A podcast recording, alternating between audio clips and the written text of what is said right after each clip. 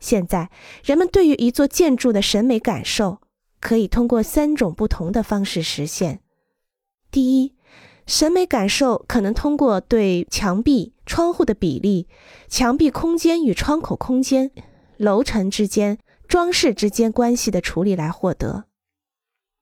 第二，把一个建筑物的外部设置作为整体来处理，从审美角度来看是很重要的。包括各部分之间的对比，一个有坡度或平坦的屋顶或一个圆顶产生的影响，突出和凹陷的节奏变化。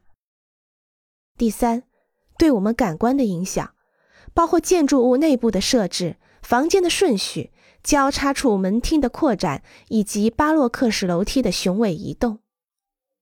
在上述三种方式中，第一种是两维的。这是画家的方式。第二种是三维的，他将一座建筑视作一个容器，一个可塑体。这是雕塑家的方式。第三种也是三维的，但是他更关注空间。这是建筑师自己的区别于别人的方式。将建筑、绘画和雕塑区分开来的是它的空间质量。这一方面，而且只有在这方面，没有其他艺术家可以与建筑师比肩。因此，建筑史主要是人类塑造空间的历史。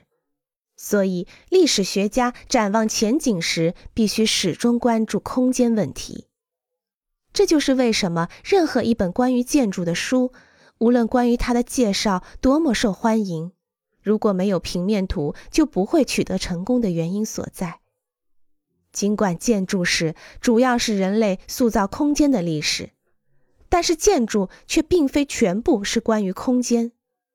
在每一个建筑物中，除了维护空间之外，建筑师还要模拟空间，规划表面，即设计一个建筑外部，为每个墙面设立布局。这意味着，一个优秀的建筑师除了要有他自己空间的想象力之外，还要具备雕塑家和画家的视觉模式，于是建筑就成为所有视觉艺术中最为综合的艺术，而且比其他艺术更胜一筹。